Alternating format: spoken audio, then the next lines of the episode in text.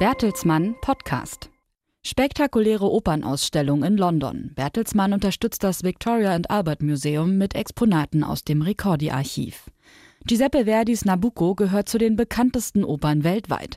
Sie darf in der neuen Monumentalausstellung des Victoria and Albert Museum in London zu 400 Jahren Operngeschichte natürlich nicht fehlen. Unter dem Titel Opera, Passion, Power and Politics erwartet die Besucher vom 30. September bis zum Februar eine eindrucksvolle Reise durch die Kulturgeschichte der Oper. Vom Beginn des Musiktheaters bis in die heutige Zeit.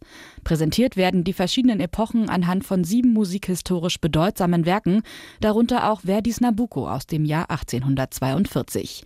Die Oper ist in dem von Bertelsmann unterhaltenen Archivio Storico Ricordi in Mailand besonders gut dokumentiert.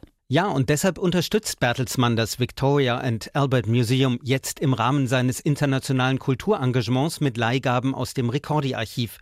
Dessen Sammlung umfasst tausende Originalpartituren, Libretti, Bühnen- und Kostümentwürfe aus der Blütezeit der italienischen Oper.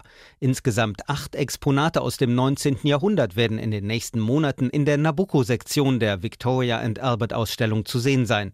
Dazu gehört zum Beispiel die Originalpartitur des weltberühmten Gefangenenchores Va Pensiero, die erst kürzlich restauriert wurde.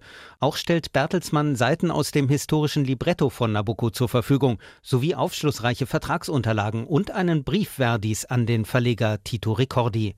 Bertelsmann liegt als Kreativunternehmen mit mehr als 180-jähriger Geschichte viel daran, die kulturellen Errungenschaften aus früheren Generationen zu würdigen, wie Vorstandschef Thomas Rabe sagt. Über das Ricordi-Archiv habe der internationale Medien-, Dienstleistungs- und Bildungskonzern eine enge Verbindung zur europäischen Operngeschichte.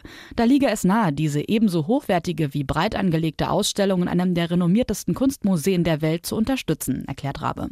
Bertelsmann beteiligt sich übrigens nicht nur mit Leihgaben aus dem Mailänder Archiv, sondern ist auch Sponsor der V&A-Show. Und passend zur Ausstellung gibt es im Shop des Victoria and Albert Museums neben einem Katalog auch das gerade erst im Bertelsmann Verlag Prestel erschienene Buch Eine Kathedrale der Musik, das Archivio Storico Ricordi.